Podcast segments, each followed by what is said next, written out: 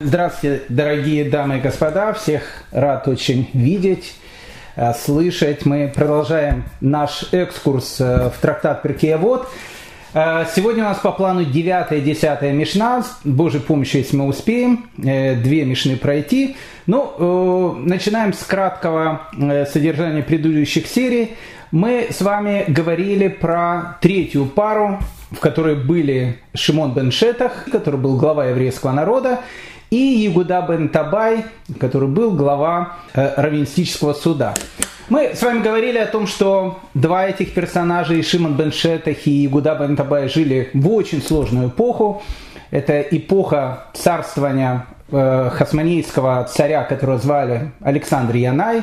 Э, мы говорили о том, что это эпоха, когда произошел взрыв – между двумя лагерями, которые тогда были в еврейском народе, лагерем садукеев, лагерем людей, которые тянулись к эллинизму, и э, лагерем фарисеев, которых называют прушим, или попроще мы их просто называем мудрецами. И мы с вами говорили о том, что этот конфликт, он перерос в гражданскую войну, в результате которой э, Александр Янай казнил многих мудрецов, многие мудрецы э, эмигрировали. И мы с вами закончили э, наш прошлый разговор с тем, что Александр Янай умирает в 1976 году, и он завещает своей жене, которая была очень праведная женщина, ее звали Шлом э, Сиона Малка, Соломея Александра, Э, завещает ей, чтобы она восстановила порядок Торы, восстановила э, тот порядок, когда главами еврейского народа будут мудрецы еврейского народа. И вот этот период времени, с 76 по 67 годы до новой эры, 9 лет. Это, наверное, последние 9 лет благополучия Э, в еврейской истории, ну, наверное, вплоть до сегодняшнего дня. Потому что таких 9 лет больше никогда не было. Это 9 лет, когда действительно мудрецы, они стали настоящими главами еврейского народа. И Шимон бен Шетах, Э, который был родным братом Шломциона Амалки, Салме Александры, э, он э, не просто был насилован, не, то, не просто был глава Синдриона, он фактически был главой еврейского народа.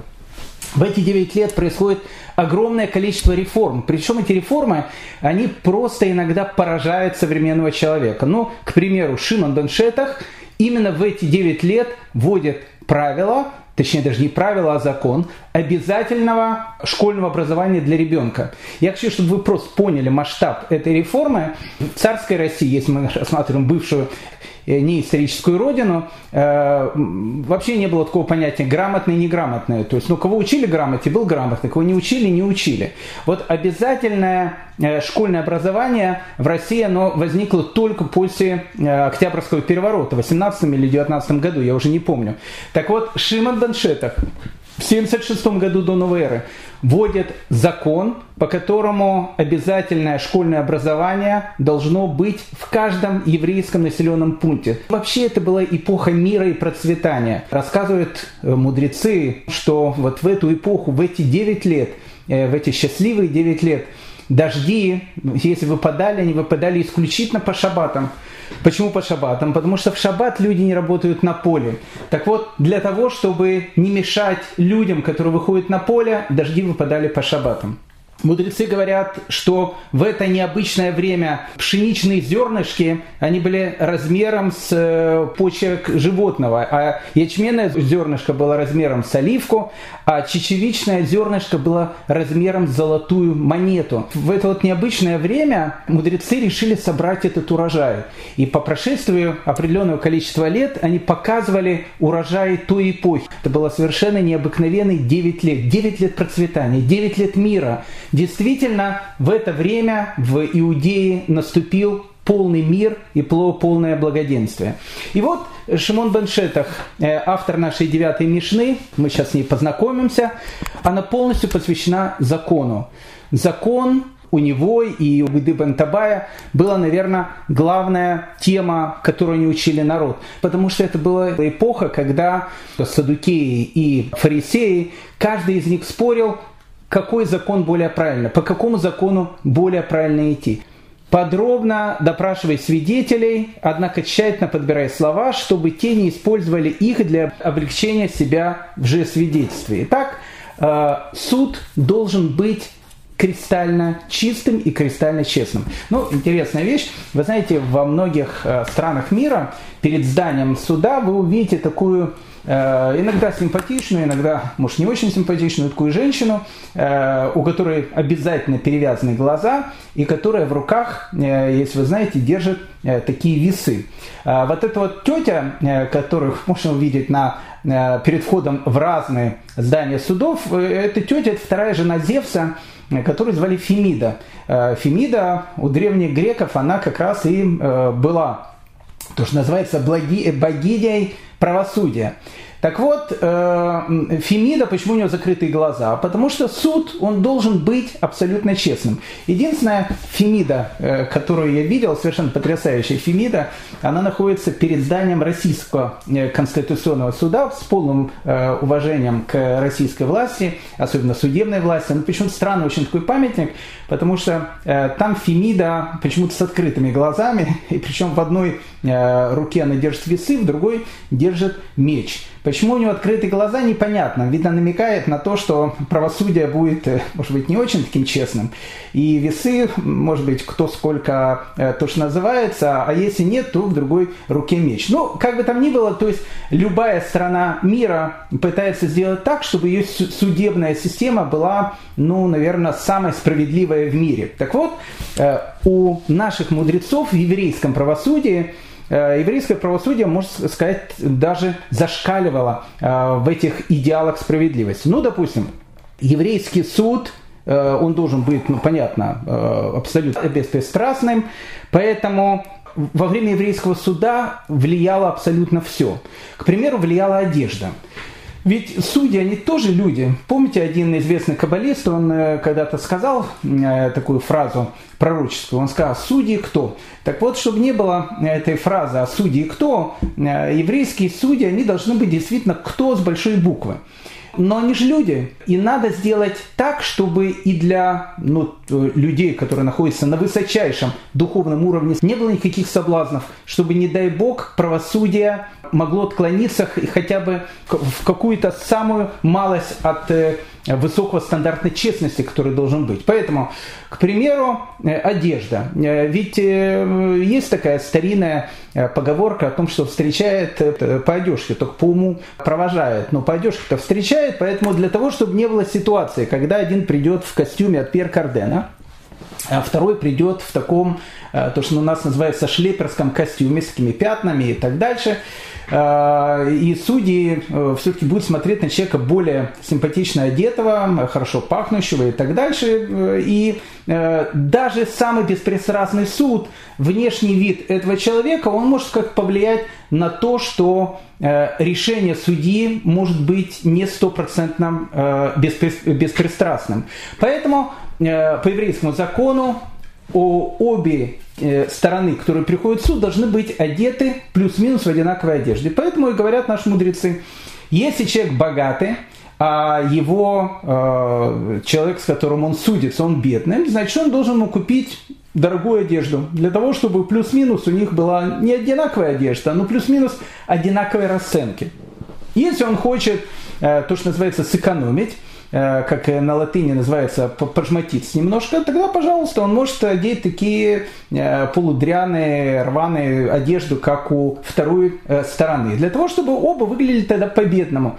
Поэтому в еврейской судебной системе даже внешний вид, он будет иметь принципиальное значение. Ну или, к примеру, судья, который хочет, чтобы суд, опять же, был стопроцентно честным, беспристрастным, он накидывает талит на свои глаза. То есть э, делается это так, чтобы по глазам судьи э, обе стороны, которые сейчас судятся, не могли э, определить, на чьей стороне он находится. Иногда ведь бывает так, один человек говорит что-то, и судья, опять же, мы говорим, что судья, он тоже человек.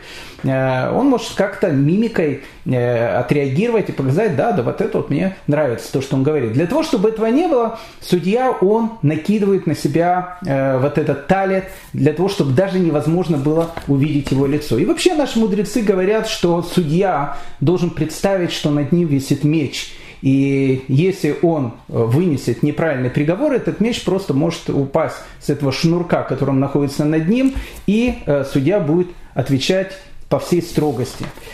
Э, мы с вами говорили уже когда-то о том, что Перкея вот поучение, которое дают наши мудрецы, Шимон Беншетах, конечно, с одной стороны, оно посвящено судьям, с другой стороны, ведь любой человек, так или иначе может быть судьей, э, судьей над другим человеком, да и вообще отношение человека к другому человеку. Тут тоже написано в этой Мишне, обратите внимание, вот написано, подробно допрашивай свидетелей, однако тщательно подбирай слова, чтобы те не использовали их для облегчения себе лжесвидетельства. Тщательно подбирай слова. Э, сколько раз мы тщательно не подбираем слова. Ведь обратите внимание, что тут написано. Ваши слова могут научить другому человеку, как лгать. Где это мы видим в повседневной жизни? Да очень часто. К примеру, человек приходит уставший домой, хочет почитать то, что называется газету. Э, и тут у него звонок. А у него этих звонков в течение дня было миллион э, разных. Он хочет просто отдохнуть, выпить немножко кофе. И тут ребенок и он говорит, знаешь, э, сними трубку, если спросят, э, где папа, скажи, пап нет дома. И ребенок берет трубку и говорит, папы нет дома. Нам кажется это совершенно безобидной вещью. Ну, просто сказали ребенку, скажи, папы нет дома. Но ведь тут же написано, тщательно подбирай слова, потому что твои слова, они могут научить лжесвидетельству людей, которые от тебя ждут справедливости.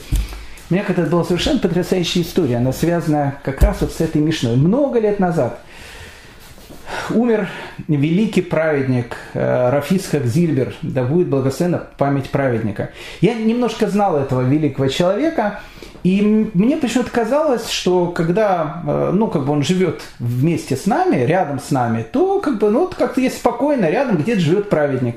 Поэтому э, я с ним виделся, но виделся нечасто.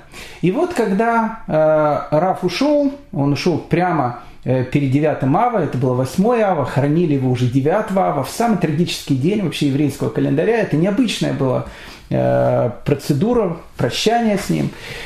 И вот э, я вдруг ощутил, что я осиротел. То есть, ну, как бы великий человек, который жил, жил рядом с тобой, с которым ты мог пообщаться, с которым ты мог поговорить, который был, можно сказать, рядом. Вдруг его нету. Мы не ценим то, что находится рядом с нами. И вот э, буквально это было, наверное, через полгода э, или через год, может быть, после смерти Рава, я э, проходил по Гиуле, вместе с моим другом, и как раз я ему рассказал вот эту вот вещь. Ушел Рав Зильбер, э, ушел человек-праведник, который был рядом с нами, у которого можно было чему-то учиться. Он сказал, знаешь что, если хочешь, я тебя познакомлю с человеком, которого сам Рав Зильбер называл Равом. И он его очень хорошо знал. Они вместе когда-то жили в Узбекистане. Это великий человек, и он, кстати, более старший, чем Рав Зильбер. Э, зовут его Раф Михал Дорфман – Раф Михал Дорфман – это вообще человек легендарный. Э, Раф Ицкак действительно в своей книге о нем посвятил практически целую главу. Э, Раф Михал Дорфман на тот момент было лет, наверное, 96. Э, он был один из глав бресловского хасидизма. И я спросил моего друга, я говорю, что значит мы там просто так к нему зайдем? Он говорит, знаешь, он человек совершенно необыкновенный, к нему можно зайти просто так. Посмотришь на лицо праведника.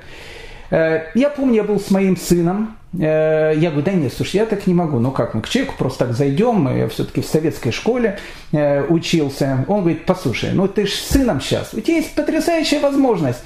Придешь к праведнику, он очень такой большой человек, даст благословение твоему сыну. Ну, это меня окончательно подкупило, и я не знаю, что меня повело, вот просто так зайти к человеку без приглашения это было час или два часа дня. Мы постучали ему в дверь, дверь у него была открыта. Э, мы зашли в абсолютно скромный дом, в котором, ну, наверное, как и в доме Рафиска Гзильбера, был, наверное, только один стол, стул и много-много-много книг. И Рафмихал Дорфман, которому 96 лет. Э, он ничего не спросил, что это вдруг зашли. Он сказал, о, очень хорошо, что зашли, проходите. Мы прошли, сели. Он сразу, я заметил, побежал на кухню. Причем, еще раз, человек 96 лет, он не пошел, он побежал на кухню. Э, мне это вот первое впечатление, которое поразило. Я сразу вспомнил о том, что я где-то это читал, потом вспомнил где. Так поступал Авраам Авину, когда он встречал гостей. Он именно бежал. Он побежал на кухню, принес оттуда воду и конфету, которую он сразу же дал э, моему сыну. Потом сел рядом с нами и сказал, что евреи хотят спросить. И я Михаил Дорфману задал два вопроса. Мне же нужно, нужно было подготовить какой-то вопрос, который спросить у Рава. Первый вопрос, который я задал Раф Михаил Дорфману, э, он был общий. Я никак не мог понять выражение, которое сказал Рабин Ахман из Брасова в свое время, э, который сказал, что запрещено человеку стареть. Так прямо и сказал, запрещено человеку стареть. Я не чувствовал себя глубоким старцем, но видел, что с каждым э, годом, с каждой Рошаной, с каждым моим днем рождения волос у меня на голове становится все меньше. И как бы календарь он показывает, что как бы я становлюсь все старше. И мне этот вопрос волновал. Что значит запрещено человеку стареть? Я что, скажу себе, перестань стареть? И я решил этот вопрос, наглый вопрос, задать 96-летнему человеку. Но этот 96-летний человек был брасовским хасидом. я ему спросил, уважаемый Равин, ведь вы брасовский хасид, ваш Рэбе, он сказал такую фразу о том, что запрещено, запрещено человеку стареть. Скажите, пожалуйста, а вы старый или вы молодой? Совершенно наглый вопрос, который мог задать я только ну, лет 10 тому назад, если не больше. Э, он посмотрел, улыбнулся и не выгнал нас. Сказал, что, ну, не знаю, наверное, более молодой, чем старый. И я у него спросил, а что значит тогда запрещено человеку стареть? И Раф Михаил Дорфман дал свой первый ответ. Он дал два ответа. Это был первый. Он сказал, знаешь, ведь старость – это же понятие невозрастное. Э, ведь старость, она всегда находится в голове. Человек может быть 20-летним парнем, а вообще полный старик.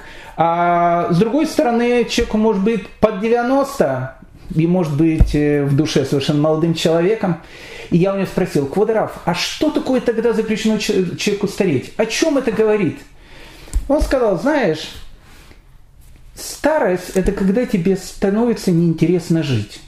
Вот когда ты просыпаешься рано утром, говорит Раф Михаил Дорфан, и первая твоя мысль – наступил еще один день, опять работа, опять сейчас одеваться, опять идти на эту работу, выслушивать начальника, потом опять в автобусе ехать домой, потом выслушивать, что скажет жена о том, кто как проучился э, сегодня в школе. Может еще поваляться в, в постели еще один день. Вот если ты так думаешь, говорит Раф Михаил Дорфман, ты старик. Но если ты просыпаешься рано утром, и первая мысль, которая приходит тебе в голову, она говорит о том, что наступил новый день.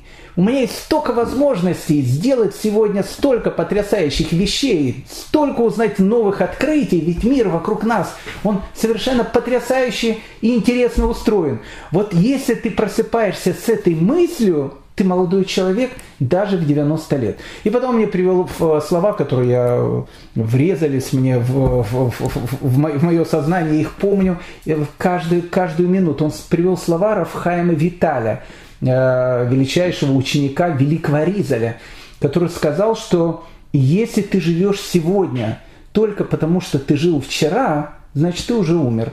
И он был абсолютно прав понятие молодости и понятие старости – это не возрастные вещи, это не физические, это некие ментальные вещи, которые находятся у нас в голове. Ну, вы спросите, какое это имеет отношение к, к, нашей нижней? Секунду. Потому что я-то задал Рафмихалу Дурхману и второй вопрос. А мой второй вопрос, он как раз был посвящен э, то, что написано в нашей Мишне. Помни о своих словах, потому что твои слова могут научить лжи человеку, который это слушает. Он сказал, смотри, всегда обращай внимание на то, как ты ведешь себя со своими детьми. Помни, они на тебя смотрят, они на тебя учатся. Каждое твое движение, каждое твое слово, которое ты говоришь со своими детьми, они воспринимают это как модель своей будущей жизни. И помни, что эту же модель они передадут своим детям, то есть своим внукам. Это первая вещь. И вторая вещь. Всегда выглядеть перед своими детьми как отец. Я спросил у них, что это значит. Они не должны видеть в тебе шута. Они не должны видеть в тебе человека, которого они не уважают. Они тебя должны любить, они, но они тебя должны уважать, потому что отношения между папой и ребенком – это то уважение, благодаря, это то отношение, благодаря которому маленький ребенок учится, как относиться к Всевышнему. Если он папу любит и уважает, точно так же он будет относиться и к Творцу этого, этого мира. Поэтому фраза, которую говорит Шимон Беншетах, вот в нашей этой девятой Мишне, э, которую он говорит судьям, будь внимателен в своих словах, не научи стороны, которые пришли в суд, для того, чтобы они стали лжесвидетелями. Эту фразу нужно помнить постоянно. Помни, как ты ведешь себя со своим ребенком, помни, как ты ведешь себя со своей женой или со своим мужем, э, помни о том, как ты ведешь со своими родителями. На тебя смотрят и старайся учить других людей к чему-то хорошему и чему-то правильному. Это девятая Мишна, это э, высказывание Шимана бен Шетаха, который жил в эти вот необыкновенные 9 лет, с 76 по 67 годы до новой эры. А потом приходит четвертая пара. Э, и четвертая пара жила уже в совершенно другую эпоху. Это были два великих человека. Э, первого звали Шмая, второй звали Авталион. Шмая, он был Наси, он был глава еврейского народа. Авталион был Авбейдин, он был глава Равинского суда. Эпоху, в которой они жили, это была эпоха Ирода. Это была очень сложная и, наверное, одна из самых трагических эпох периода второго храма. Э, они уже не говорили о суде, потому что о суде в то время, в котором они жили, было нечего говорить. Не было никакого суда. Они учили нас каким-то важным э, вещам, которые могут спасти человека, который живет в, в обществе, которое является диктатурой. Они тогда жили в обществе, которое на самом деле было диктатурой, потому что Ирод был самым настоящим диктатором. О суде они уже действительно не говорили, они говорили о чем-то другом. Знаете, в свое время когда-то Раф Салантер, э, человек, от которого э, происходит движение изучения мусара, не сам мусар, мусару столько же лет, сколько и Торе, именно изучение мусара как какого-то направления, которое человек должен потратить какое-то время в день для того, чтобы учиться этическому, если так можно сказать, направлению, которое есть в Торе, Рафис Роль Салантер. Он жил, он жил в Российской империи, а потом вдруг взял и переехал, э, переехал в Германию, он переехал в Кенигсберг. Э, и у него спросили тогда вопрос, а почему он приехал в Кенигсберг? Он сказал, там есть люди, которые очень э, отошли от Торы, и которым я буду очень полезен. Ему сказали, знаете что, но в России ведь есть тоже много таких людей. Почему уважаемый Раф уезжает с России, уезжает в Кёнигсберг, сейчас в Калининград, уезжает в Германию. Тут есть тоже такие люди. И Рафис Роль Салантер сказал тогда очень страшную фразу. Он сказал, знаете, когда телега падает со скалы в пропасть, и когда она летит, э, вот когда она находится в падении, ты уже ничего не сделаешь, потому что она падает. Но вот когда она упала, когда она разбита, к ней можно подойти и начать склеивать те кусочки, которые еще остались. Российское еврейство, сказал тогда Рафис Рой Салантер, находится в состоянии падения с пропасти. Тут уже мало что можно сделать. А там уже с пропасти упали. И поэтому там нужно постараться начать склеивать то, что еще можно склеить. Это был период Шамая и Автолеона. Мы сейчас с ними познакомимся, и познакомимся с их периодом, и познакомимся с их высказыванием. Шамай и Автолеон были герами. Ну, либо герами, либо детьми геров. Это непонятно, потому что Талмуд пишет два, две точки зрения. То есть, либо они уже были рождены в семье людей, которые прошли гиюр, либо они были э, герами изначально, это не изначально, а очень сами они прошли э, гиюр. ни много ни мало они были потомками Санхирива, того самого Санхирива, который в свое время окружил Иерусалим. В Иерусалиме тогда находился величайший еврейский царь, которого звали Хискиягу, и находился пророк, которого звали Исаи, Ишаягу. И это был период времени, когда царь Хискиягу должен был стать Машиехом. То есть он практически Машиехом стал. А, а Санхериф, он со своей армией как раз и выполнял ту функцию, которую должен был выполнять Гог и Магог. И это был период времени, когда действительно Машех мог раскрыться. Последний момент это не произошло. Я не буду сейчас говорить почему, но оно не произошло. Но евреи увидели тогда величайшее чудо, потому что это огромная армия, которая окружила Иерусалим.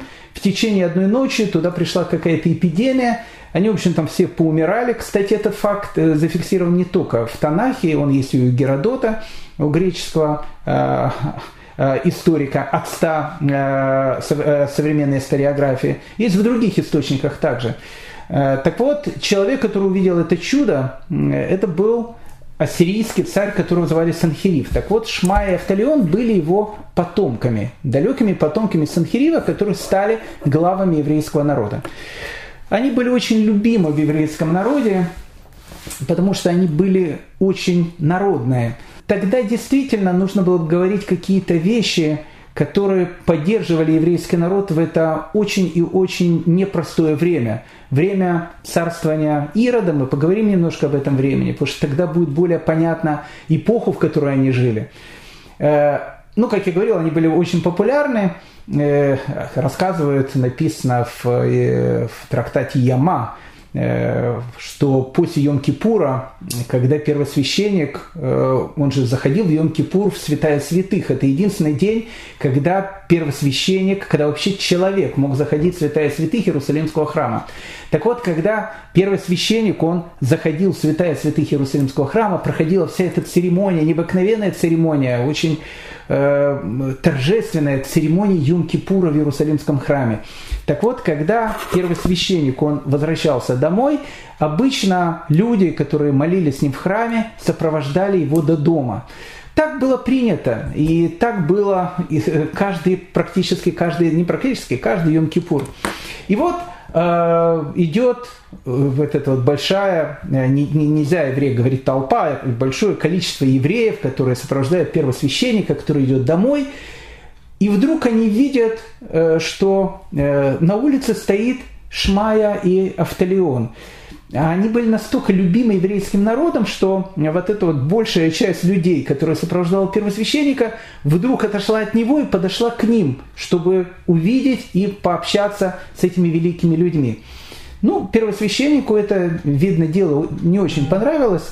Э, и видно, не был он таким уже э, цадиком, то, что называется, с большой буквы, наверное, он был цадик, э, то, что называется гламур, такой гламурный цадик.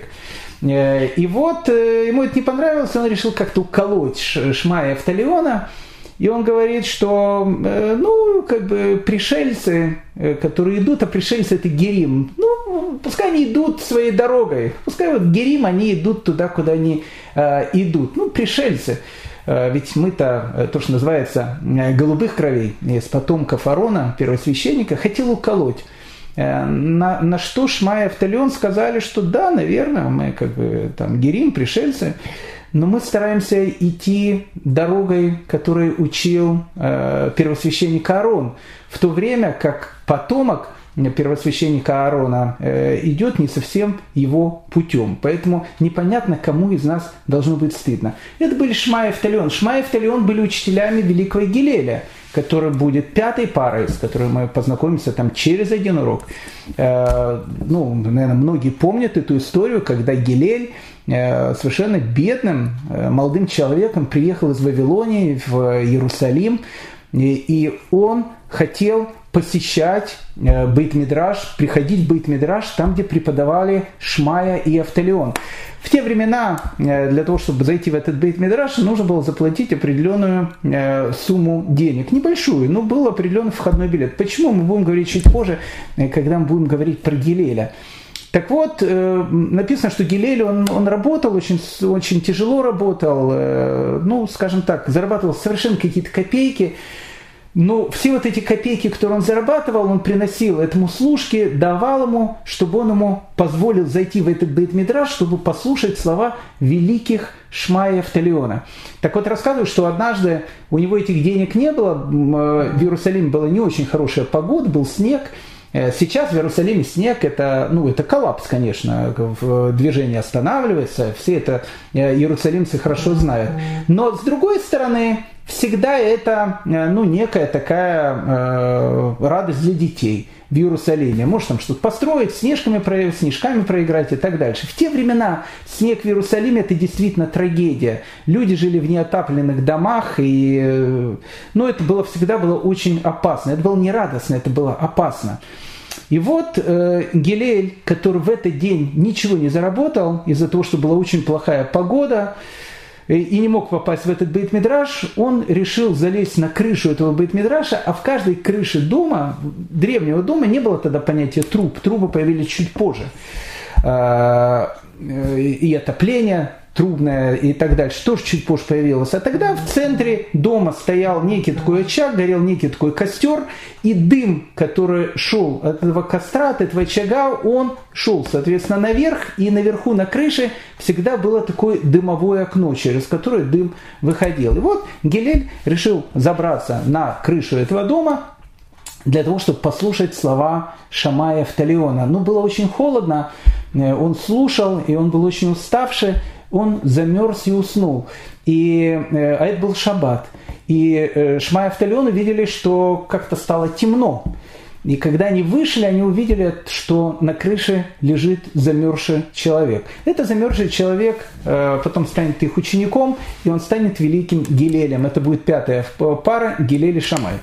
Поэтому Шмай и Автолеон, еще раз, люди совершенно легендарные, живут они в эпоху очень-очень сложную, и поэтому, ну, давайте мы э, одним словом будем с ними э, знакомиться. Давайте сначала мы э, сделаем таким путем. То есть мы сначала скажем в высказывание, которое сказал Шмая, мы попытаемся понять это высказывание, а потом мы вернемся к эпохе, в которой он жил, и тогда нам это высказывание будет еще более понятным.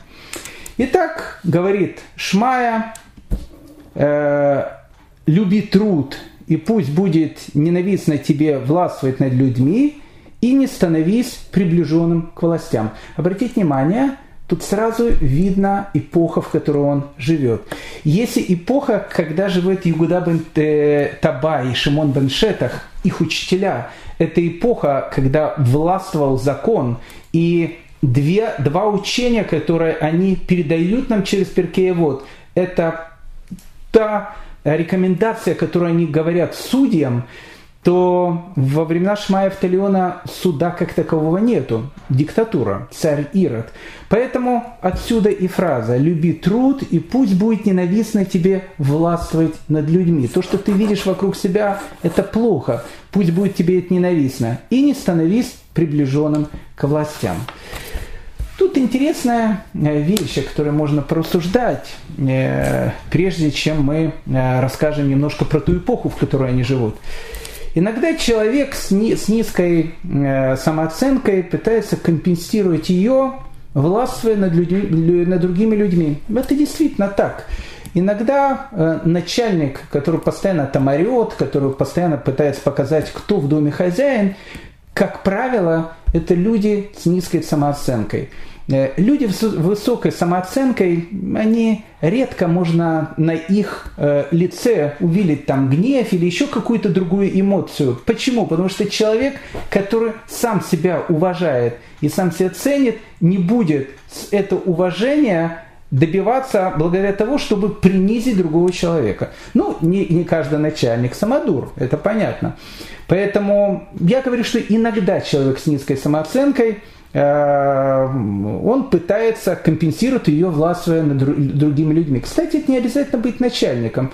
Это отношение родителей к детям. Э, если вот папа приходит на работу, и на работе его, э, ну, не знаю, там ни во что не ценят, и он приходит домой и пытается, чтобы, в общем, дети его начали ценить, там, кричит и так дальше. Иногда это муж самодур, который пытается, чтобы его при помощи того, что он будет там орать или там, бить посуду или еще что-то делать, э, Люалей, ну не дай бог, не наши варианты у себя дома. Иногда это может быть врач и пациент, врач-неудачник. Но когда к нему приходит пациент, в эту минуту он как бы чувствует над ним власть. Поэтому любое проявление власти, тут э, древний вопрос, хорошо это или плохо. Э, Рабан Гамлиэль в свое время сказал своим ученикам, что э, не думайте, что я э, назначаю вас на руководящие должности. Это не так. Я делаю из вас рабов. Обратите внимание, очень интересная вещь. Делаю из вас рабов рабов кому? Кого? Рабов, кому вы будете служить. Ну, то, что называется у нас в некоторых э, заграничных странах слугой народа, в общем, делаю человека. То есть э, я не делаю, не назначаю вас на руководящие должности. Я делаю из вас рабов тех людей, благодаря которыми вы будете работать, на которых вы будете работать. Это взгляд Рабан Гамлеля. Но вообще вот этот философский вопрос, а э, быть начальником, хорошо это или плохо? Вопрос на самом деле извечный, и, наверное, не имеющий однозначного ответа. В трактате Танит э, есть совершенно потрясающий диалог. Диалог между э, Александром Македонским и диалог между еврейскими мудрецами. Это потрясающий диалог, э, я его очень люблю, многократно о нем говорил. Э, может быть, если когда-то у нас будет время, надо будет обязательно этот диалог пройти, потому что он принципиальный. Там показано два совершенно разных взгляда. Взгляд еврейский и взгляд нееврейский. Он не плохой и не хороший, он просто немножко другой. Это взгляд, который олицетворяет Александр Македонский. А с другой стороны от него стоят еврейские мудрецы, с которыми он э, дискутирует по многим для него важным вопросам. Так вот, один из вопросов, который задает Александр Македонский, он спрашивает у еврейских мудрецов, что нужно делать для того, чтобы к тебе было хорошее отношение у других людей. Ему отвечают еврейские мудрецы, если ты хочешь, чтобы к тебе хорошо относились другие люди, держись подальше от власти. На что Александр Македонский возразил. Хочу обратить ваше внимание, потому что на все вопросы Александра Македонского, когда мудрецы давали ему ответ, он не возражал. Он их слушал и говорил, да, интересная точка зрения, я где-то ее, ну, может, не принимаю, но она мне интересна. Это был единственный случай, когда Александр Македонский возразил. Он сказал, а вы думаете, что быть далеким от власти это хорошо? Наоборот, говорит Александр Македонский, если будет какой-то человек, который будет находиться рядом с властью, он сможет помочь его братьям-евреям в ту, в ту минуту, когда эта власть, она захочет сделать какие-то вещи, которые будут плохи для его народа. И если он так будет делать, говорит Александр Македонский, тогда, наверное, люди действительно к нему будут хорошо относиться. Обратите внимание, два совершенно э, разных подхода. Мудрецы говорят, если ты хочешь быть, э, э, жить так, чтобы к тебе хорошо относились все, будь подальше от власти. Потому что власть, она портит. Александр Македонский говорит, нет, иногда еврей должен быть не то что во власти, но он должен находиться недалеко от нее. Почему? Потому что благодаря этому он сможет иногда даже спасти свой народ. И вы знаете, ответ Александра Македонского у наших мудрецов, которые комментируют эту вещь в Талмуде, он тоже неоднозначный, непонятно. То есть тут, знаете, как в, в старом еврейском анекдоте, все правы, и ты прав, и ты прав. Но дальше больше.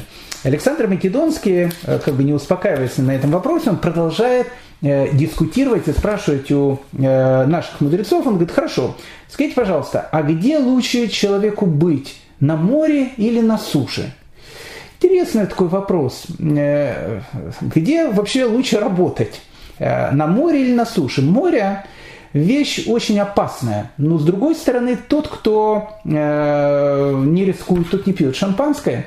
Потому что тот, кто плавает по морю, кто совершает дальние плавания, тогда не совершали круизы, тогда любое плавание было действительно сопряжено с огромной опасностью, ну тогда человек, он мог сделать себе деньги. То есть э, богатые люди, они были именно теми людьми, которые плавали на кораблях. Тот, который сидит и там, не знаю, торгует у себя в лавочке или вообще никуда не едет, ну, он как бы, не скажу, что будет лузером, но Ротшильдом он навряд ли станет. Поэтому вопрос Александра Македонского с первого взгляда звучит именно так. Где быть лучше, на море, где у тебя есть там больше риска, но ты действительно можешь там э, что-то и заработать, и это же вопрос, он и обращен к власти по одной простой причине, потому что первый вопрос э, Александра Македонского, он был тоже о власти. Что значит быть человеком, который нравится всем? Э, мудрецы говорят, держись подальше от власти. Александр Македонский говорит, нет, наоборот, ты должен быть приближен к этой власти. Поэтому в этом втором вопросе море – это тоже, наверное, некий символ власти – Э, да, в этой власти может быть опасно. Да, чем выше ты поднялся, тем больше будет падать. Но с другой стороны, ведь написано у наших мудрецов, и об этом говорит э, Яир Нетивот, комментатор, комментатор, он говорит, что в Талмуде написано, что моряки это самые богобоязненные люди. Там есть градация людей, какие богобоязные, какие не богобоязные. Понятно, речь идет не о моряках э, с Одесского там порта, они, наверное, тоже богобоязные люди, которые там матерятся и так дальше, но при всем при этом э, люди, которые находятся в постоянной опасности, да, они где-то, наверное, богобоязненные люди. Поэтому э, вопрос Александра Македонского, он звучит как раз именно в этой области. Где лучше быть? На море, то есть вот э, на власти, высоко держаться, ну где можно э, хорошо упасть, или на суше, э, тогда, где, в общем, как бы ты находишься в состоянии такого более спокойствия, но не достигнешь того, что может достигнуть человек, находящийся на море. Что говорят мудрецы? Они говорят, лучше быть на суше. По одной простой причине, потому что тот человек, который находится в море, он постоянно думает о том, когда уже, уже наконец он будет на суше. То есть он постоянно думает о суше, находясь на море. Он постоянно думает о том состоянии, как хорошо, когда вот э, живет там сосед Рабинович и ну как бы живет себе нормальной жизнью э, и, и, и все у него хорошо. Э, ответ, который дают еврейские мудрецы, э, обратите внимание, он идет в том же самом направлении. Опять же, я не говорю о том, что власть всегда это плохо. Иногда это действительно, во власти могут быть э, великие люди, и ну, иногда власть это действительно такая шапка Мономаха, которая может быть очень и очень тяжелой. Интересно, вот обратите внимание, как говорят, отвечают наши мудрецы. Они говорят, человек, который находится на море, он постоянно волнуется и думает, когда же он будет на суше. А тот человек, который находится на суше, он как бы более спокоен. И в этом, говорят мудрецы, есть огромный плюс. Хавот или Вавот, величайшая книга, э, которая открывается таким разделом, который называется Шара Бетахон, то есть врата Э, врата бетахона, то есть э, когда человек он полагается на Всевышнего, не знаю, как это перевести на русский язык, э, начинается, ну не начинается, но там практически в самом начале написаны такие потрясающие слова. Они говорит автор Хавот Левовод, самое необходимое для человека, чтобы он служил Творцу, нужно полагаться во, на него во всех своих делах – Обратите внимание, он говорит, что самая высшая форма служения Творцу, когда человек полагается на него во всех своих делах. И э, автор Хавота Левовод, он как бы продолжает. Он говорит, а как так сделать? А как сделать так, чтобы полагаться на Всевышнего во всех своих делах? Он говорит, э, для этого в первую очередь у человека не должно быть волнения или не должно быть тревоги. Человек должен быть спокоен. Тот человек, который спокоен – который там не волнуется, не бегает, не прыгает. Тот, который спокоен, у которого все как бы спокойно, он в этом состоянии может служить Творцу и полагаться в каждом своем деле на Него. И Хавот вот опять задает вопрос, ну хорошо, он должен быть спокоен, а как достичь этого спокойствия внутреннего? Чтобы достичь внутреннего спокойствия, говорит Хавот вот, у человека должен быть порядок – Порядок во всем. Кстати, и порядок и в вещах, и в книгах, и в записях, и в делах, которые он делает. У человека, у которого есть порядок, у которого есть седер, у него все нормально, у него все спокойно, он не нервничает, где его ручка или кому ему нужно позвонить. У него все то, что называется, находится под полным контролем. Так вот, человек, который, у которого есть порядок, человек, который спокоен, это человек, который действительно может служить Творцу.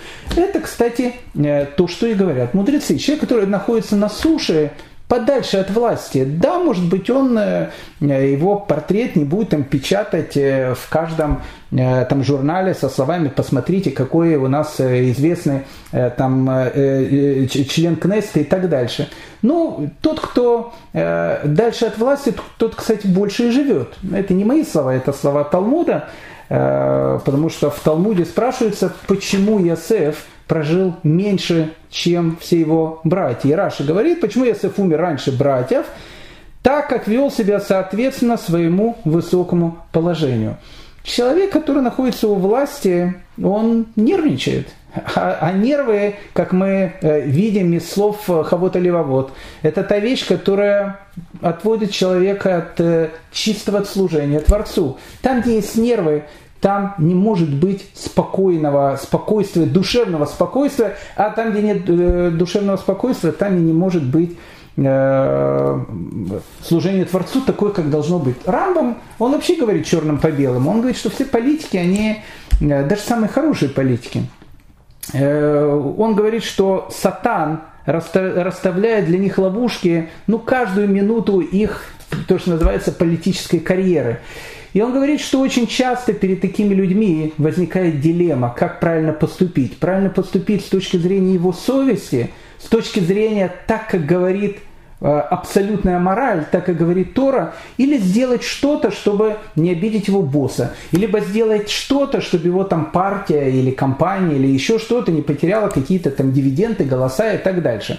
Поэтому, опять же, э, Рамбам тоже не говорит, что все политики, они обязательно плохие, но человек, который находится так или иначе близко к власти, это всегда довольно и довольно серьезная такая ноша, с которой нужно справиться. Когда-то э, есть интересная такая потрясающая история. Э, зять Хофицхайма, он хотел стать раввином какого-то города. И его, в общем, не выбрали раввином этого города. Обратите внимание, зять Хофицхайма, когда уже Хофицхайм был Хофицхаймом, захотел стать раввином города, его раввином города не выбрали. Сейчас это звучит, конечно, совершенно фантастично, так, э, там, э, как бы, не знаю, там, э, со всем уважением, там, дочка Владимира Владимировича решила занять какую-то там пост, ее, в общем, как бы не приняли.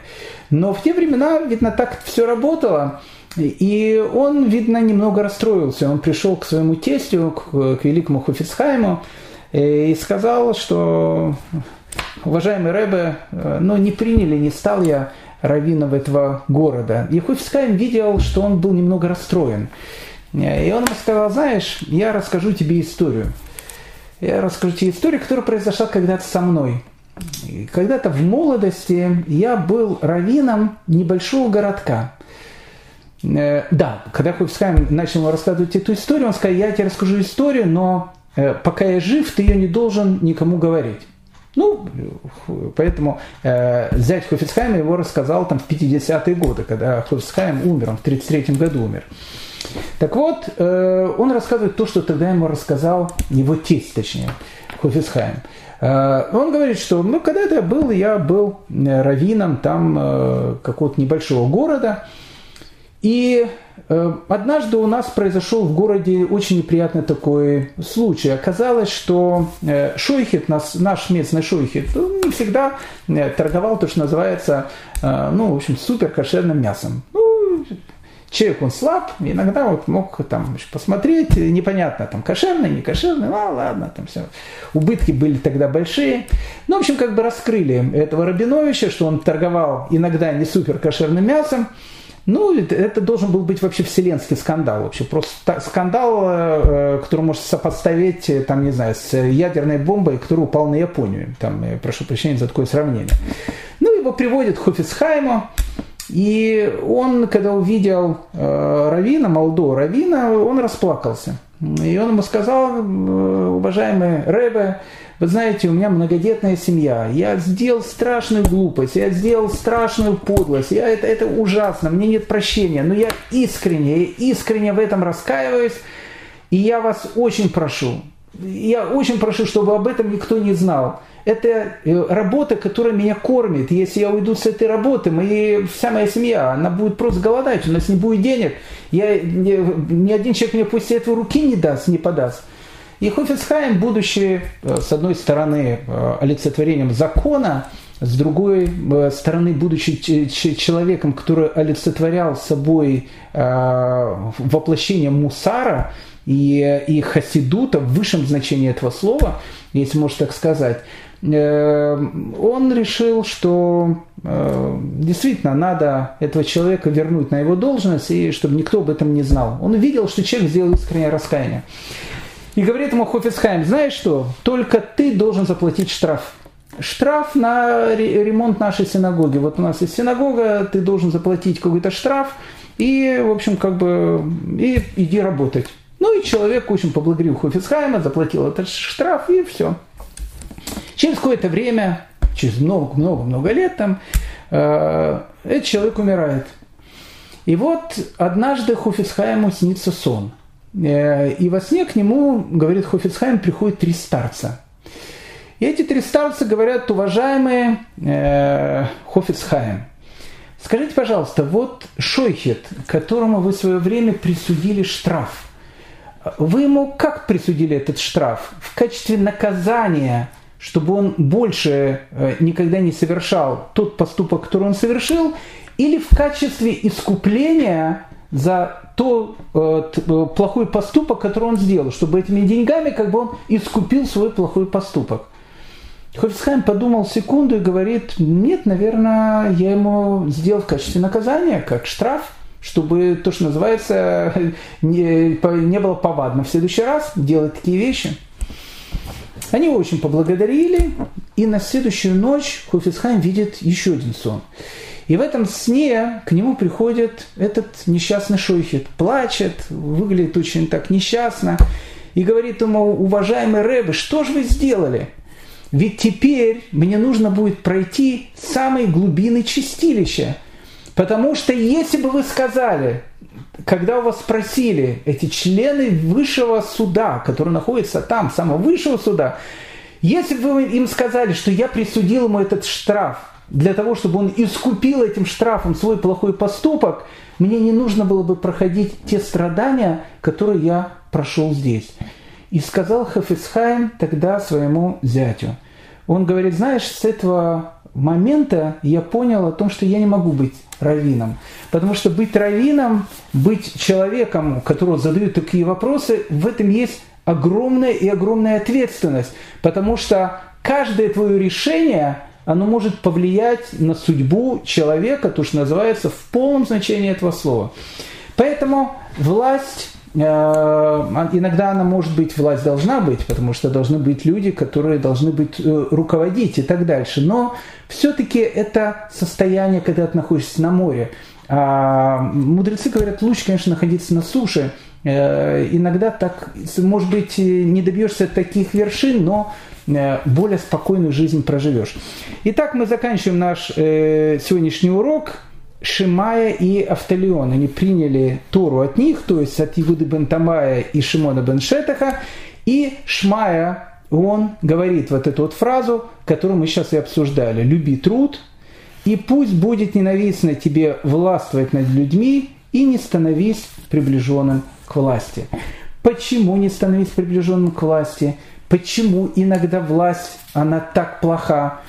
Это, об этом будет, будет говорить эпоха, когда будет жить два этих великих человека. А эти два великих человека э, будут находиться перед очень серьезным выбором. Остаться людьми, у которых есть возвышенная совесть, или эту совесть потерять. И выбор перед которыми они будут находиться, будет очень-очень сложен. Что это за выбор и почему он будет происходить, мы с вами тогда поговорим на следующем уроке. Большое спасибо э, за внимание.